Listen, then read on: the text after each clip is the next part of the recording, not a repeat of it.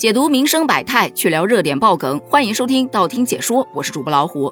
你有没有遇到过一条信息发过去，结果变成一个红色感叹号的情况呢？如果有，不用怀疑，你被对方拉黑了。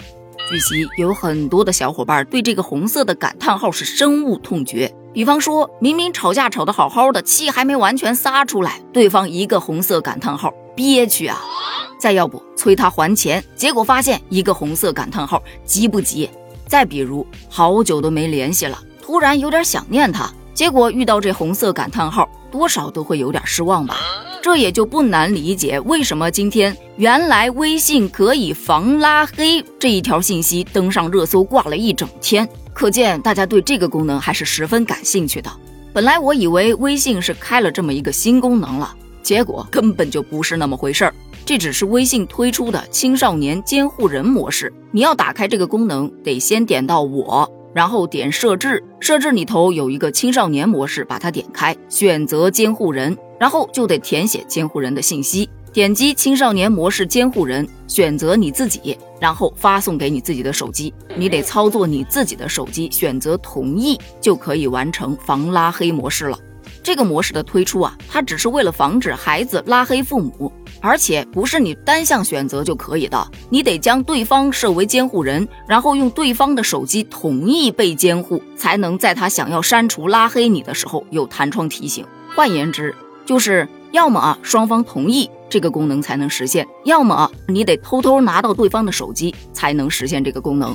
按说挺鸡肋的呀，但有小伙伴表示太好了。鸡肋什么呀？操作一下就完了吗？从来都是我拉黑别人，我才不会给他拉黑我的机会。我就喜欢他看不惯我又拉黑不了我的样子，再也不用担心我被拉黑了。但也有小伙伴说呀，这就没必要了吧？分不了的手，拉不黑的人，想想就好窒息呀。对呀，都已经要被对方拉黑了，说明对方已经想要结束这一段关系，就别舔了，各自安好吧，朋友，支棱起来吧。别死皮赖脸的在别人列表里面占位置了，你值得更广阔的天空。有人就质疑了，那要是对方欠你钱呢？嗯，那这个功能还是有点用的哈。所以说，这个设置方法还是见仁见智，需要的人就特别需要。例如父母跟孩子，这是这个功能设置的初衷。还有甜蜜恋爱中的两人，那就得你绑定我，我绑定你，咱们生生世世在一起。不需要的也是真的不需要。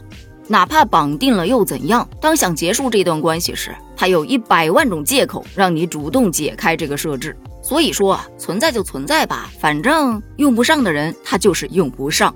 在这儿我看到一个特别有意思的问题，说你离不开微信的原因是什么？有人说是因为即时通讯不收钱，有人说是因为体验感好，用起来方便。但最标准的答案难道不是因为领导在用，客户在用？爸妈在用，周围的人都在用，这个答案我真的给满分。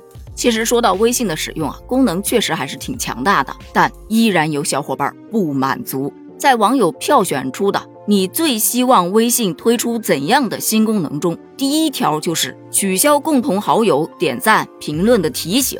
这一点确实是挺烦的，不过你可以在设置里面找到通用，然后里头有一个发现页管理，点开朋友圈这个选项，把有新内容时提醒我这个功能关掉就 OK 了。票选第二的呀，是说希望能有一个一键已读所有信息的功能，因为有时候啊，工作群啊、家庭群啊、朋友群啊、校友群啊太多了，三不时的总会有人在里面发言。那发言之后，它就会有个红点点，有红点点，他就看着特别难受，就想把它点掉。而一多了吧，每天就要花好多时间，一个一个把它点开。所以一键已读，对于我这种特别看不惯红点点的人啊，它就很有必要。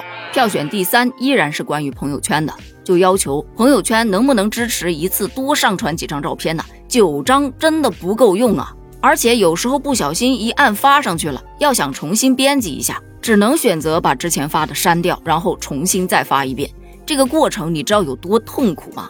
个人感觉不到有多痛苦，因为我很少发朋友圈。不过共情一下，如果在朋友圈里面写小作文的，哎，发上去发现有个错别字，再想重新编辑一下，可能确实是挺麻烦的哈。除此之外，还有很多网友需要的功能，什么取消拍一拍提醒啊，原图上传能不能不压缩画质啊，能不能像 QQ 一样开启互删功能呢？那么今天的问题来了，对于微信可以防拉黑，你是怎么看的呢？你有没有在使用微信的过程中特别需要的功能呢？欢迎在评论区发表你的观点哦，咱们评论区见，拜拜。